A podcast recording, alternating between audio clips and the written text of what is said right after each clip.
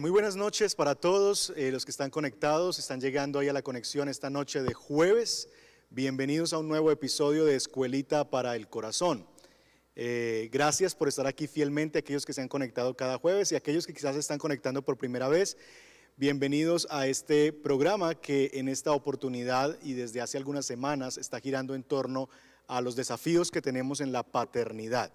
Queremos desde la Fundación Encarga, desde el Ministerio Encarga, desarrollar contenidos que sirvan en las problemáticas que las familias eh, viven y que podamos nosotros ver cómo el Evangelio y cómo las verdades de la palabra de Dios se aterrizan en el día a día, porque Finalmente, eh, no importa lo que, tanto lo que sabemos sobre Biblia, sino lo como vivimos la Biblia.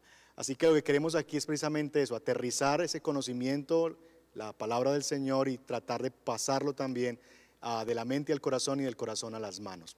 Así que bienvenidos, recuerden compartir el link si ustedes ven que hay otros padres de familia que puedan ser edificados con esto, ya sea en este mismo momento que usted lo pueda hacer y compartir la invitación a otra familia, familiares, amigos, decirles, vale la pena que tomes tiempo para ver esto o que lo pongas en tu estado y demás y que podamos aún en el futuro que más personas puedan ver estos contenidos. Si tú nos ves desde el futuro, también bienvenido eh, a este tiempo que vamos a estar compartiendo esta noche de hoy.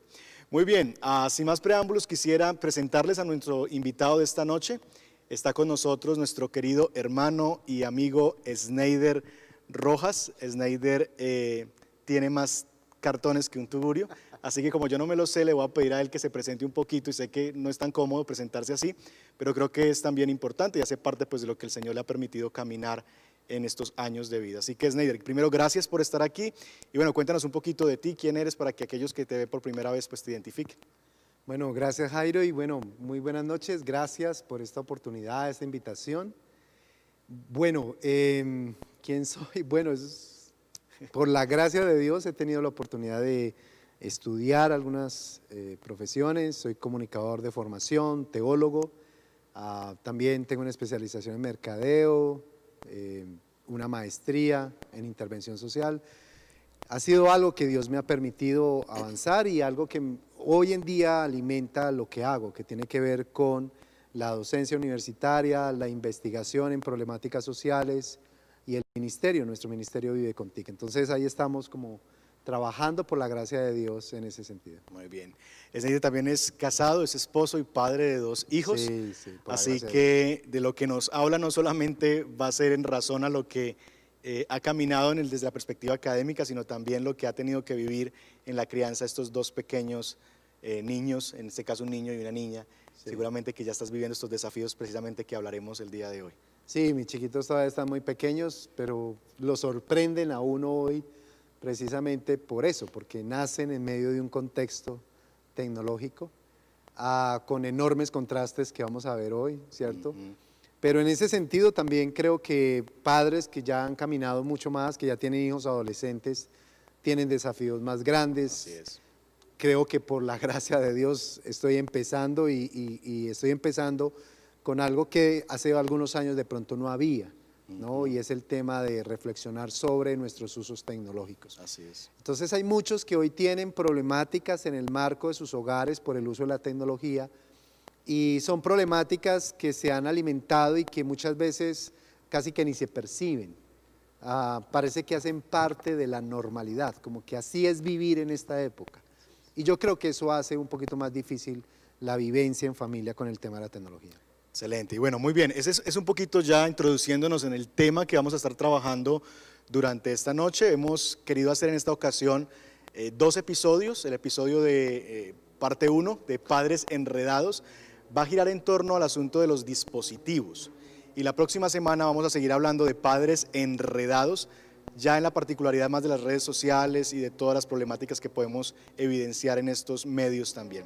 Así que bueno, con eso claro, con ese tema eh, claro y en la perspectiva, eh, comencemos por ahí. Hay una, una frase eh, que se ha acuñado en, esta, en, estos, en estos tiempos y es que se dice de nuestra generación, de nuestros hijos, nuestros adolescentes, que ellos nacieron con el chip incorporado. ¿Qué de cierto hay en esto y esto qué nos da cuenta de cómo piensa la generación de padres, en este caso nosotros, acerca de esa realidad de nuestros hijos? Sí, el, el concepto técnico allí es los famosos nativos digitales, ¿no? Personas que nacen, crecen, se desarrollan, tienen todas sus habilidades eh, alrededor de la tecnología. Casi que uno podría decir que sus vidas es una vida mediatizada, o sea, es una vida que está siempre vinculada a lo tecnológico, está siempre vinculada a los dispositivos. Entonces encontramos en la mayoría de los casos eh, padres que de una u otra manera no tienen esa misma experiencia. Entonces se sienten de una u otra manera distantes de sus hijos. Entonces, por ejemplo, los que tienen en este momento padres, eh, perdón, que son padres con hijos jóvenes, ¿cierto? Sienten un abismo enorme, casi que sienten que no hay nada que decir, nada de qué hablar, ¿cierto? Nada que aportar, porque la tecnología los atropella, y eso es otra cosa que dicen. El muchacho se convierte en el técnico de la familia, ¿no? El muchacho se convierte en el alfabetizador digital se convierte en no solamente el que sabe, ¿cierto?, sino el que instruye. Entonces los, sucesos anecdóticos que pasan en muchos hogares es que papá y mamá tienen que decirle a él o a ella, ¿cierto?, que le enseñen a usar WhatsApp, que le enseñen a usar redes sociales, ¿no? El reclamo de los jóvenes hacia los padres de ¿por qué no estás? ¿Por qué no tienes? ¿Sí? Y el arrepentimiento después, también hay que decirlo, el arrepentimiento después de los jóvenes de haberle enseñado a papá y mamá a estar en redes sociales, a usar WhatsApp y todo eso. Porque se generan eh, esas brechas generacionales, ¿no? Entonces, cuando estamos hablando de esto, eh, tenemos que tener primero como base que hay unas diferencias. Los hijos de hoy no son, no son la infancia que yo tuve, o sea, ni las limitaciones que yo tuve, ni los recursos que yo tuve. Eh, las generaciones de hoy tienen otros desafíos. Y creo que este año particularmente con el tema de la educación virtual lo hemos experimentado al 100%. ¿no? Me imagino que tú que también tienes hijos pequeños lo viviste, lo has vivido, lo estás viviendo, ¿cierto? Ese tema de cómo se conectan, ¿no? Y de cómo tienen esas vivencias en ese sentido. Entonces, hay unas diferencias generacionales muy fuertes, muy marcadas en ese concepto. Pues hablaríamos, eh, si tuviéramos que hablarlo técnicamente, cuáles serían esas categorías de generaciones o cómo se conocen en estos, en estos conversatorios alrededor del tema de tecnología.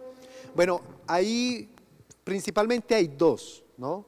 Están los nativos digitales, que como lo dije son gente que nace, crece, se desarrolla con tecnología, ¿cierto? Que es el grupo más representativo, es el grupo que todo el mundo está hablando, es el grupo que todo está diciendo, las campañas se están orientando a él, ¿cierto? Como que todo gira en torno a ellos. Estas, perdón, estas, estas eh, agrupación de personas o estas etiquetas son también las que uno conoce como la generación Z y ese tipo de... Ah, más o menos, más o menos. Bueno, esto, el concepto de, nativos digitales lo, dio un investigador, Presley, y, y, lo de una u otra manera como que le dio en el toque y todo el mundo empezó a hablarlo de esa manera. Las Estamos otras hablando de qué edades, más o menos, para quizás la gente pueda ubicarse. Yo me atrevería a decir que todo aquel menor de 25 años es un nativo digital. Ah, ok.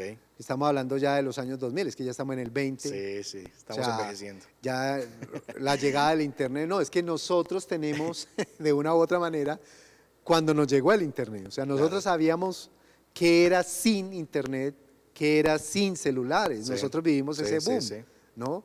Algunos de nosotros todavía recordamos el diciembre cuando anunciaron la llegada de los celulares para todo el mundo y todo el mundo salió a correr ciertos celulares para ese fin de año. Las nuevas generaciones no tienen eso, ¿no? Esos son nativos.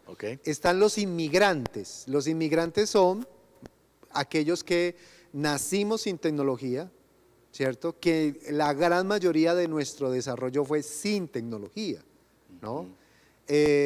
Casos, por ejemplo, eh, yo siempre menciono esto anecdóticamente, casas donde había un solo teléfono y que el teléfono era administrado por papá y mamá. Que incluso hay casas donde el teléfono tenía un candado. Sí, sí, sí, claro. Y papá y mamá eran los que regulaban las llamadas. Papá y mamá decían hasta qué hora entraba la llamada. Papá y mamá decían a quién podía llamar y a quién no, ¿cierto? Eh, cuando el muchacho o la muchacha tenía un pretendiente que no gustaba, era muy difícil, porque la regulación de la comunicación, en este caso del dispositivo, estaba dada por los padres. Eh, esos son los inmigrantes, los inmigrantes. Entonces esos son los dos grandes grupos. En el medio hay unos grupos, por ejemplo, están aquellos que siendo nativos digitales abandonan la tecnología. Y también es un fenómeno, también está pasando. no tan marcado, no tan fuerte, pero sí hay unos grupos que, que conociendo todo el impacto tecnológico... Los veganos tecnológicos. Exactamente, una cosa así, se llama como viajeros, se les dice así eh, en ese sentido. Son aquellos que conociéndola la abandonan. Entonces vamos a encontrar hoy en día jóvenes, principalmente, ¿cierto?, que, que no tienen celular. Que en Alemania, por ejemplo, es una cosa muy interesante. Eh, la gran mayoría de la población joven alemana tiene teléfonos que hoy en día nosotros aquí consideramos panela. Flechas. Sí, flechas, no, no, no tienen ese asunto del teléfono inteligente. Interesante. Eh, es, muy focalizado, ¿no? Tampoco eh, es muy general, pero hay un grupo bastante interesante que está creciendo. Pero hay otro grupo que ni siquiera quiere llegar a la tecnología. Entonces, no nacieron con tecnología, no crecieron con tecnología, ¿cierto? Pero no tienen la más mínima intención de llegar a ella. Vamos a encontrarlo, por ejemplo, en, casas, el abuelo que dice, ¿para qué? A mí, si me va a llamar, venga, búsqueme, o venga una visita, ¿para qué ese teléfono? Le ven todo lo malo a la tecnología, eh, siempre están hablando mal de la tecnología, no quieren tener tecnología, se niegan a tener tecnología. Eh, principalmente la población mayor de edad, ¿cierto? Los adultos mayores está muy marcada ahí. Primero porque les da mucha incertidumbre, muchos temores, eh, les da miedo realmente. Eh, y obviamente el aprendizaje no es igual que el nativo que nace y desarrolla con ello. Ok, excelente. Muy bien, con esta introducción un poquito de categorías y de entender el fenómeno, queremos que ustedes en casa se formulen la siguiente pregunta que traten de pensar en los que viven en casa de su grupo familiar, ¿cómo los describirían en términos de los usos de los dispositivos tecnológicos? ¿En qué categoría de estas que hemos expresado, que Snyder nos ha hecho conocer en esta introducción, en cuál categoría caen los miembros de tu familia? Así que tenemos ahí dos minutos para conversar y regresamos en un momento.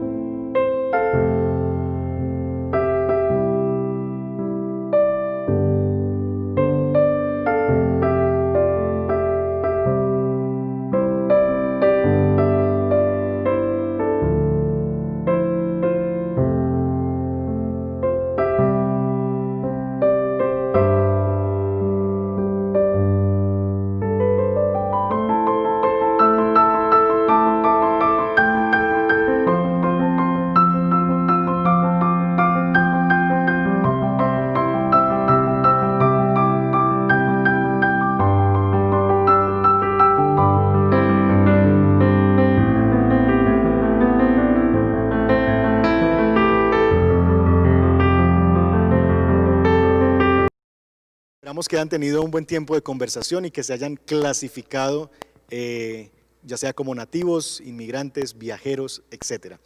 Así que bueno, Snyder, eh, lo que nos convoca precisamente en esta jornada es hablar un poquito del rol de los padres en, este ejercicio de, de, la administración de la tecnología y cómo nosotros somos, en un sentido, jugamos un rol o un papel en la administración precisamente de eso. Nosotros hemos creído, y entre esos me incluyo muchas veces, en que el la tecnología, los que tienen problemas con la tecnología son los de esta generación.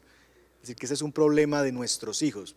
Pastor, es que él no, le, él no tiene control con eso, él no puede manejar eso. Pero hablábamos detrás de, de escena que realmente si somos padres responsables, formadores de nuestros hijos, debemos reconocer que el problema es nuestro. Hablemos un poquito de eso. ¿Cuál es nuestra responsabilidad como padres en el manejo y en ayudar a nuestros hijos en el manejo de los dispositivos móviles? Sí. El tema tiene como raíz este asunto que estábamos hablando, de la brecha generacional, ¿no? Eh, ya hoy el papá puede sentir que no hay nada que enseñarle al hijo porque el hijo sabe mucho más de tecnología que él. Entonces muchos padres piensan, pero ¿y para qué? qué? ¿Qué le voy a enseñar yo? Si al contrario yo tengo que ir a decirle, hey, ¿cómo se configura esto? Hey, se me bloqueó esto. Mira que esto no me quiere mandar. Mira que esto... Entonces el padre, los padres sienten que, que no hay que decirle a los hijos con el tema de la tecnología que no hay que decirles con relación al dispositivo. Entonces, como que delegan, rechazan eso. Eso por un lado. Por el otro lado, también vamos a encontrar padres que han crecido también con tecnología, ¿no? Ya son padres de 30, 40 años, que empiezan a tener hijos, que, vieron como de una u otra manera, como en su desarrollo, en su vida también, los beneficios, porque la tecnología trae muchos beneficios también, y entonces empiezan como a, retraérsela a, los hijos con mayor nivel. Entonces hay, hay una normalización, por decirlo así, del uso tecnológico. El, asunto de fondo tiene que ver con que ninguno de los dos comprende eh, que de una u otra manera la tecnología, los dispositivos son simplemente medios, son simplemente herramientas, son parte de lo que tenemos hoy en día. Pero lo que sucede es que ha habido una configuración diferente. No vamos a encontrar a un abuelo abrazando el asadón, ¿cierto? O el machete, sintiéndose el mejor campesino del mundo por el machete que tiene.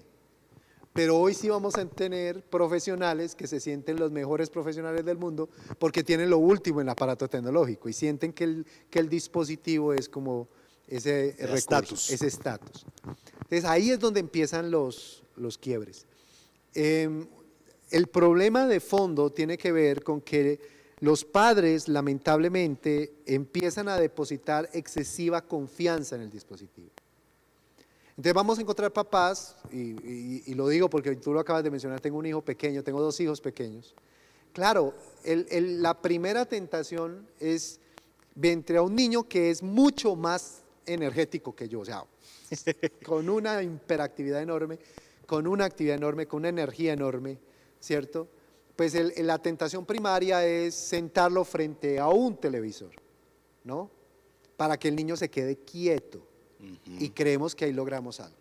Eh, el niño entró en una pataleta, el niño entró en una actitud lamentablemente errada, entonces le damos un dispositivo para calmarlo. No le enseñamos a manejar sus emociones. lo estamos premiando con tecnología le estamos dando como la sensación de que la vida gira en torno a la tecnología. E incluso, y si hay algún padre que me está escuchando y lo hace, yo le invito, primero le pido perdón, pero le invito a que reflexione en eso. pero hoy encontramos padres que les dan incluso eh, celulares, tabletas a los niños para que coman. Entonces, el niño naturalmente que va a tener ciertas aversiones naturales frente a ciertos sabores, a diferentes texturas, en vez de afrontar eso, está es distrayéndose y se le da un aparato. Claro, el niño por el juego, por el aparato empieza a comer y parece ser fácil, entonces es fácil tenerlos quietos, es fácil ponerlos a comer. He escuchado incluso por ahí alguien que contaba de que lo pone a dormir con un aparato, ¿cierto? Entonces, para que el niño se pueda dormir tiene que escuchar unas canciones de YouTube y ver unos videos de YouTube hasta que el cansancio ya de verlo hace dormir. Todas esas aplicaciones de la herramienta, lamentablemente lo que están haciendo es afectando su desarrollo psicomotriz. O sea, es usarla para, en cierta medida, distraer claro. la atención del niño y la, y la nuestra, porque finalmente el papá o los papás que hacen o hacemos eso lo, lo hacen en la perspectiva de, de que yo también quiero no tener que traer mi atención sobre el niño, sino poderme fijar mi atención en otra cosa distinta. Sí, lamentablemente, miren, hay estudios que evidencian que los padres que más regalan tecnología son los más ausentes. Hmm. Porque la tecnología se les convierte como en un disipador de culpa. Como que yo me maté tanto trabajando y obviamente no estuve el tiempo suficiente con él ni con ella. Y entonces le regalo un aparato para que él pueda sentir que por esto trabajo. Entonces por eso en diciembre, ojalá pues no sé cómo va a ser este diciembre con el tema de la pandemia, eh, el, el tema en diciembre tiene que ver con eso. Entonces al niño le dan el aparato porque hay un sentimiento de culpa amargado ahí profundo eh, porque yo no estuve con él. Eso está comprobado, hay estudios que ya lo evidencian. Hay estudios que evidencian que la problemática de la tecnología en la casa es auspiciada por los padres. Los padres son los que compran el dispositivo, los padres son los que lo mantienen conectado todo el tiempo, los padres son los que pagan internet, los padres son los que no tienen límites con el uso de la tecnología. Y algo que por ejemplo hablábamos ahorita, ¿no? El papá que, que dice, ¿por qué andas pegado dos horas a ese aparato? Y el niño por dentro dice, pero si usted anda pegado todo el día, ah, no, pues es que yo estoy trabajando, entonces, ¿qué le estoy enseñando? Ah, siempre hay una excusa para estar conectado. Hoy en día es el juego, mañana será el trabajo. Entonces, el tema ahí de la problemática con el uso de la tecnología, con el uso de los dispositivos, está muy marcada en el padre. O sea, los padres, los padres y las madres tienen una responsabilidad muy grande en ese sentido. Hay que reflexionar, hay que criticar y hay que tener límites con esto. Y, eso empieza por los papás. Los niños no, no tienen esa capacidad. O sea, lo que nos estás comunicando es que, contrario a lo que pensamos, el problema principal de la tecnología no lo tienen nuestros hijos, sino lo tenemos nosotros como padres. En el escenario de, número uno, nos abstraemos del proceso de enseñarles a ellos en razón a que vemos el, dispositivo solamente desde la perspectiva técnica. Es decir, el hecho de que yo no comprenda la tecnicidad del objeto me abstrae a mí del proceso de formar para usar el objeto. Sí, claro. Y creo que eso es muy interesante porque estamos viendo el dispositivo solamente como un asunto técnico y no lo estamos viendo como un elemento formador. Eh, en sí mismo, es decir, que ahí hay, porque detrás de esa pantalla hay personas, hay valores, hay principios, y yo solamente lo estoy viendo como una cosa que no tiene, que simplemente son chips o que simplemente son órdenes o programas o aplicaciones. Entonces, caemos quizás en el error de ver el dispositivo simplemente como eso, como un dispositivo que no, que no hace nada, que es como un robot. Pero este robot me conecta con valores, principios, me conecta con personas buenas y malas, y, yo tengo algo para decir ahí. Sí. Bueno, yo no solamente lo diría que hay detrás de, yo pensaría también que hay un asunto alrededor de. Porque el asunto no es que solamente, y de eso podemos, eh, vamos a hablar dentro de ocho días, el, tema de los contenidos, ¿no? Porque lo que el asunto también es que el muchacho ve alrededor de. Un ejemplo, ¿no? El, cuadro es, papá llega feliz por el último aparato que se compró. ¿Sí? Es, esa reacción la ve el niño, o sea, esa reacción la ve el joven. Esa reacción que también está alimentada por el contexto en el cual está, eh, es una relación materialista. La vida se define por las cosas que tengo ay, mi papá se puso súper feliz, ¿cierto? Por ese último aparato. Y empiezan a hacer esas relaciones. Vuelvo y reitero, el, estudio este que hablaba de que los padres ausentes eh, son aquellos que regalan tecnología, mostraban también ese escenario. Que el niño empieza a entender que es por medio del aparato que él tiene amor. Ah, mi papá me ama, ¿cierto? Entregándome un aparato. Mi papá me ama entregándome en disposición. Mi papá, mi mamá nunca están conmigo, están trabajando siempre, pero nunca están conmigo, nunca hablan conmigo, nunca juegan conmigo, pero todo eso se resuelve si yo entrego un aparato. Entonces el tema tiene que ver con las relaciones alrededor. Em, uno de los grandes, de las grandes críticas que se le hace hoy en día a la tecnología, eh, que aún en este tiempo se ha dado como la pseudoidea, yo lo veo más así como la pseudoidea de las relaciones a través de las redes o a través de las videoconferencias. Eh, es porque nos hacemos como la idea de que si yo estoy conectado con esta persona por una red, eh, realmente estoy con la persona. Pero no, yo realmente no estoy. Esto es una edición. Eh, la persona no, no alcanza ni siquiera a olerme. Yo no sé qué es el otro en cuanto a lo que huele. Esos son aspectos de las relaciones. El muchacho ve en papá y mamá que siempre están conectados siempre hay alguien más importante afuera que ellos. Está, hay estudios que evidencian que los hijos más imperactivos, los más conflictivos, los que están llamando la atención con mayor insistencia, son aquellos que ven a papá y mamá altamente conectados. Yo creo que una señal de alerta que debería tener un padre en casa es si su hijo no logra identificar cuando él está desconectado si su hijo no logra identificar eso. Y hay cosas tan, tan sencillas, tan elementales, tan fundamentales como el consejo de la escritura de que el Señor hizo las cosas en seis días, pero un séptimo día descansó. Es, en, mi, caso, por ejemplo, eso ha sido un principio rector. Eh, por mi trabajo, mis obligaciones, el ministerio, pues eh, estoy vinculado con tecnología, estoy relacionado con tecnología. Pero eh, he tenido que hacer muy mucha insistencia en que, por ejemplo, el día domingo, cero conexiones tecnológicas. Cero. O sea, no me conecto, no contesto un correo, contesto el teléfono porque si me llaman, pero no contesto un mensaje de WhatsApp que tenga que ver con trabajo, no contesto eh, un correo electrónico, no trabajo por mucha carga que tenga. Eh, y reiteradamente en casa eh, les digo a mis hijos eso este es el día en que estoy desconectado. Este es el día del descanso. Seis días trabajaremos, un día descansaremos. E, ese es un elemento. Si tus hijos no logran ver que tú te desconectas una vez, si tus hijos no logran diferenciar cuándo sales para el trabajo y cuándo entras del trabajo, porque siempre te ven pegado por trabajo. Si tus hijos no logran identificar en qué momentos no hay celulares. Estoy hablando, por ejemplo, eh, estás en la mesa del comedor, estás con celulares. Estás en la sala, están en el celular. Juegos de mesa. Juegos de mesa, está en la sala. Eh, estás en la alcoba, llevas el celular. Entonces, si tu hijo no logra identificar cuándo te desconectas, ¿cómo le vas a enseñar a tu hijo cuándo desconectarse? ¿En qué momento le vas a enseñar a tu hijo eh, la relación que tenemos es importante? Eh, ¿cuándo, le vas a, ¿cuándo vas a alimentar en tu hijo el hecho de que hablemos? ¿Sí?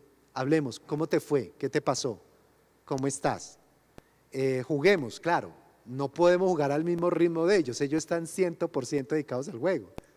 Yo tengo que enseñarle que hay momentos para jugar y hay momentos para trabajar. Pero él tiene que recordar momentos de juego. Él tiene que recordar espacios en los cuales yo no tenía un aparato, sino que estaba era con él. Eh, haciendo cosas con Él, estando vivencias con Él. Entonces, el problema que tenemos hoy en día tiene que ver con eso. Eh, no es solamente, vuelvo y reitero, lo que está detrás, de eso vamos a hablar la próxima.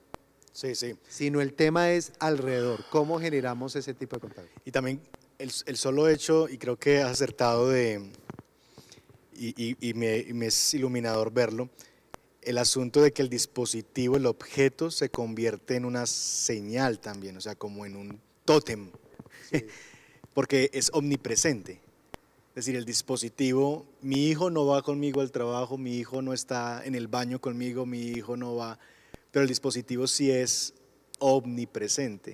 Es decir, casi que el dispositivo está presente en todo lo relacionado con mi vida, porque lo llevo al baño, porque lo llevo a los juegos, porque lo llevo a la mesa, porque lo llevo a la sala, porque lo llevo a la alcoba, a la cama, porque, porque lo llevo cuando voy al parque con ellos, lo llevo y lo conecto en el carro, etcétera. Entonces, ellos ven que ese dispositivo es supremamente fundamental para la vida y, relacionan eso como un elemento que es casi que como un brazo. O sea, eso, va conmigo para todos lados, yo, no, yo no me puedo abstraer de eso.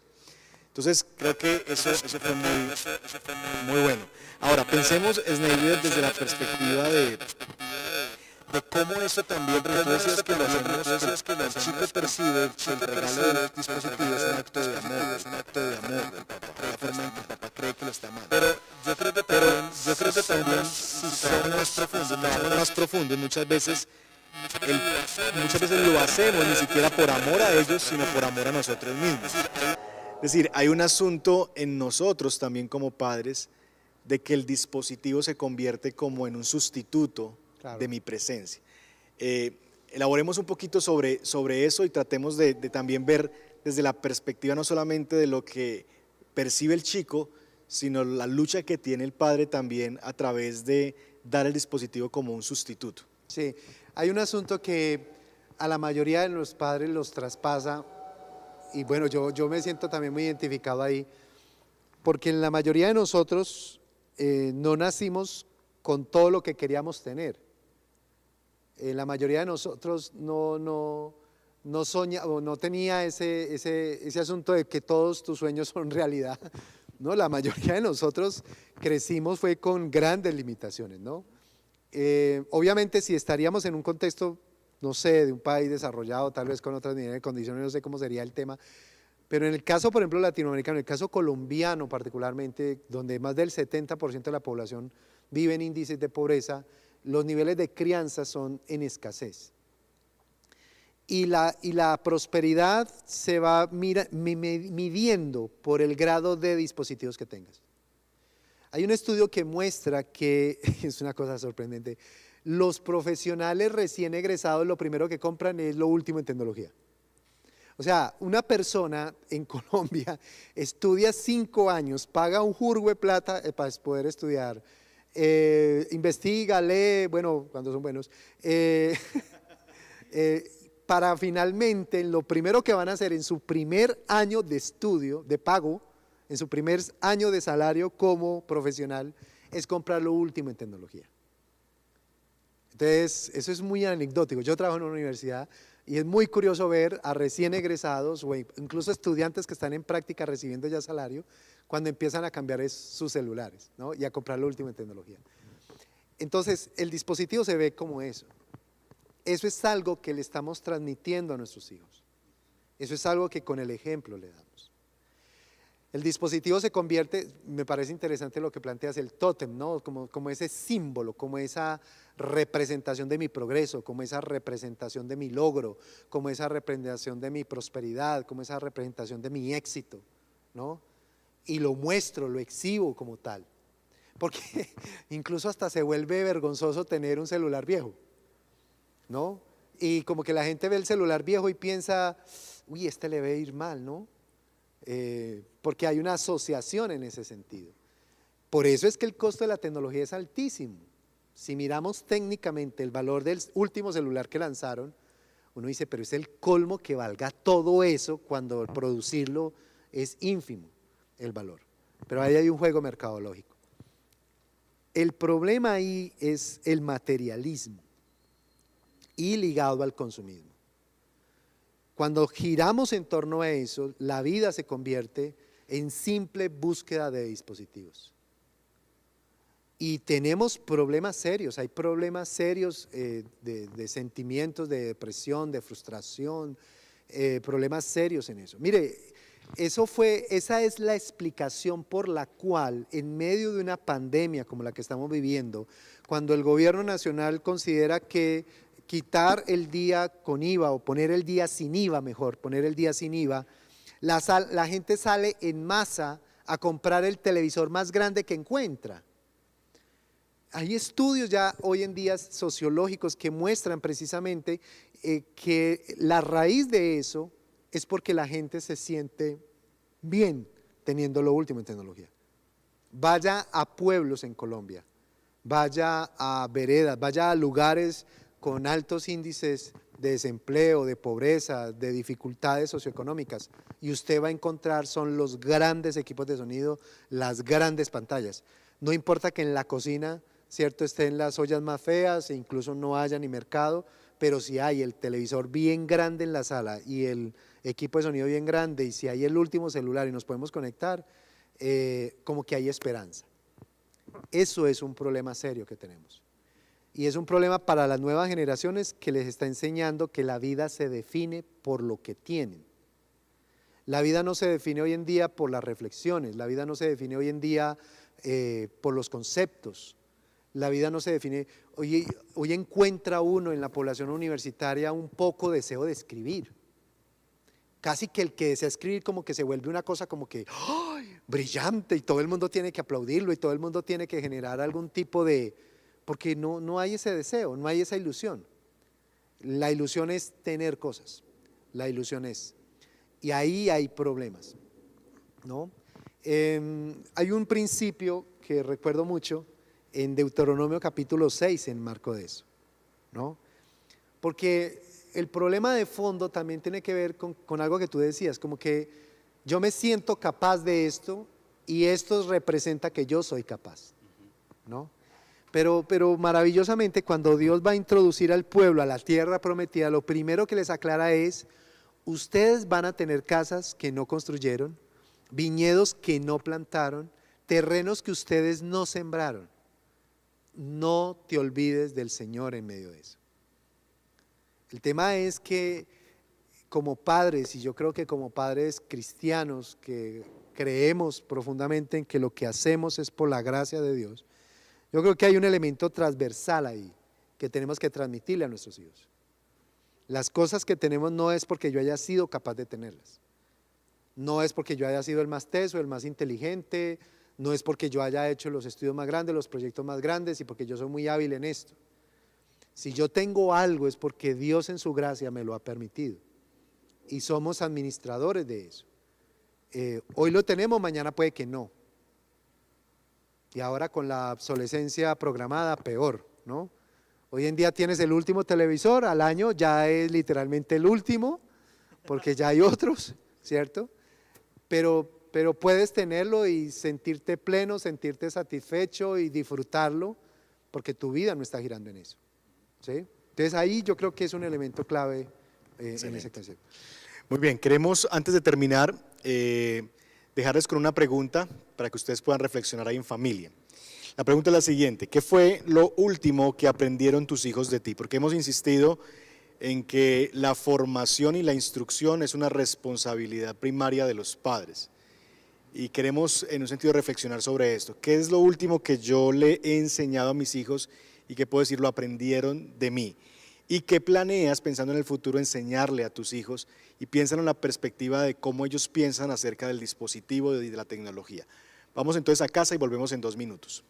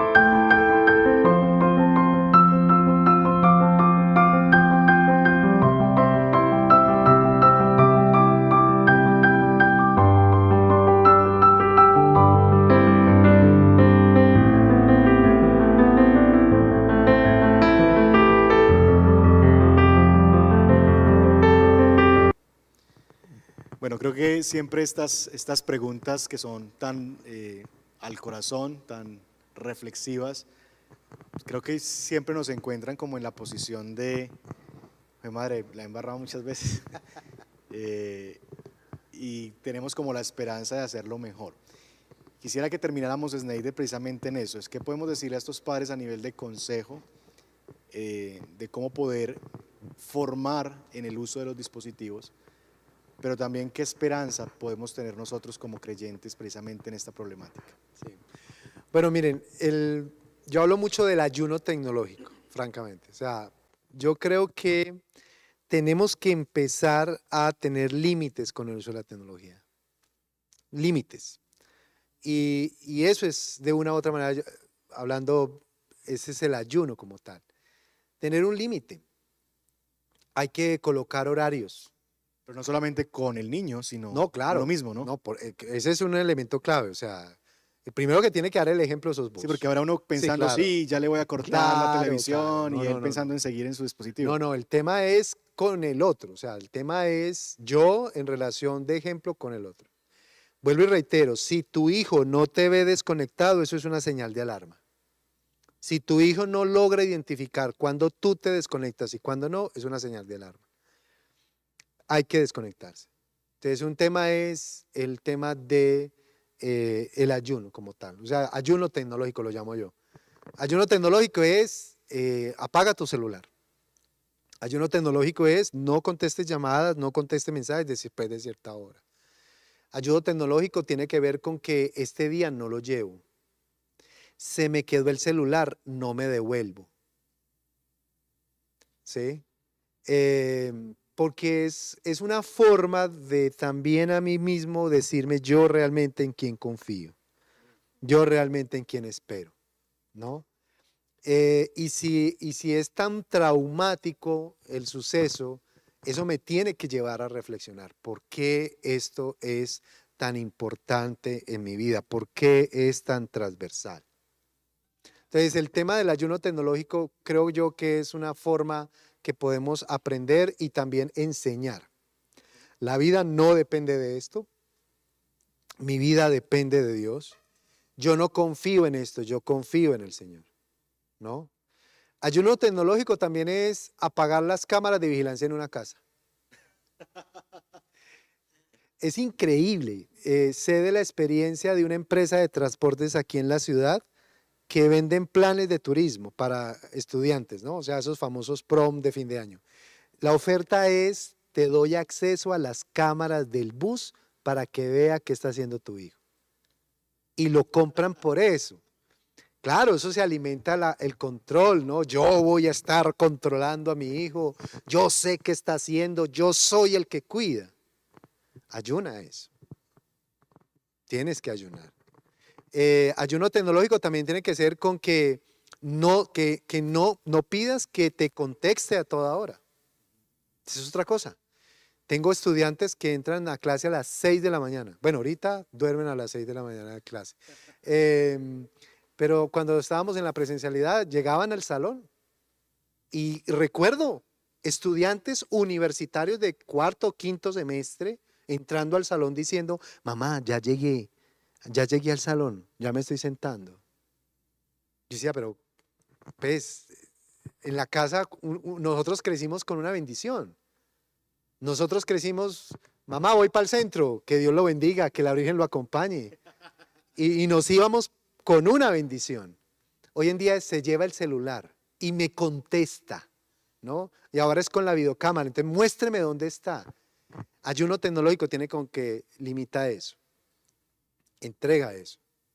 Tienes que enseñarle al otro y tienes que enseñarte a ti mismo en quién realmente confías, en quién realmente esperas. Y dile que Dios lo bendiga y no la Virgen. Pues. Exactamente. Ah, bueno, sí, un aspecto ahí importante. Em, pero es un asunto allí, ¿no? A mí me sorprende el tema de, de, de cómo amarramos también a los hijos a esas dependencias. Por favor, apaga el televisor cuando estás comiendo. No lleves celulares a la mesa. No lo lleves a la alcoba si va a ser un momento de distracción. O sea, no lo lleves. Em, apaga el dispositivo. Ayuna el dispositivo. Eh, empezando que, como les decía, el desarrollo psicomotriz de los niños se afectan.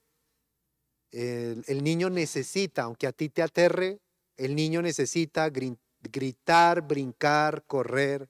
Ese es el desarrollo que los tiene. Esa es la señal de que un niño está sano. Y es una, un terreno abonado. Algunos me estarán preguntando, pero yo ya tengo muchachos de 15, 16, 20 años, pues yo ya no puedo llevar eso. Bueno, una cosa fácil, ¿no? Deja pagar tanto internet. Es un asunto de, venga, ¿por qué internet debe estar conectado a las 24 horas en la casa? ¿Por qué no la paga? ¿Para qué necesitas internet a la 1 o 2 de la mañana? Eso es un alto foco de riesgo. Dentro de ocho días hablaremos de los contenidos. Eh, la, la, sensación de confianza de que, ah, mi hijo está encerrado en el cuarto, debe estar estudiando. No, o sea, ¿para qué? Eh, hay una anécdota que, escuché, yo cada vez que hablo de estas cosas la recomiendo porque me pareció una idea súper buena. Papás que cambian la clave de internet cada ocho días. Ellos son las que le ponen. Y obviamente, claves, cada ocho días cambian la clave internet. ¿Quieres tener la clave, no hay problema. Aquí hay losa que lavar, aquí hay ropa que lavar, aquí hay cuartos que arreglar, aquí hay calificaciones y libros que leer. Y cada ocho días, entonces ponen a todos los muchachos, me parece genial esa idea, ponen a los muchachos a, a que venga, no es que hay que hacer, hay que ganarme, claro, hay que responsabilidades. Pero la casa llena de obligaciones, de compromisos, y los muchachos cómodos con todos los servicios, con todas las condiciones. Entonces, ahí hay un tema claro eh, también a tener en cuenta, ¿no? Eh, los límites son parte del ejercicio que tenemos que tener con estos usos tecnológicos. Y para llamarlo así muy cristianamente hablando, ayuno, ayuno tecnológico. Excelente, excelente. Muy bien. Recuerden que vamos a seguir la siguiente semana, ya hablando más de los contenidos y de los desafíos que tenemos como padres en la exposición que tienen nuestros hijos a los contenidos que estos dispositivos precisamente les dan acceso. Así que, bueno, quisiera agradecerte, Snyder, por estar aquí. Nos vemos, queriendo Dios, y si Dios nos da vida, el próximo jueves. Y ustedes también los esperamos, próximo jueves, 7 de la noche, en un nuevo episodio de Escuelita para el Corazón. Dios les bendiga.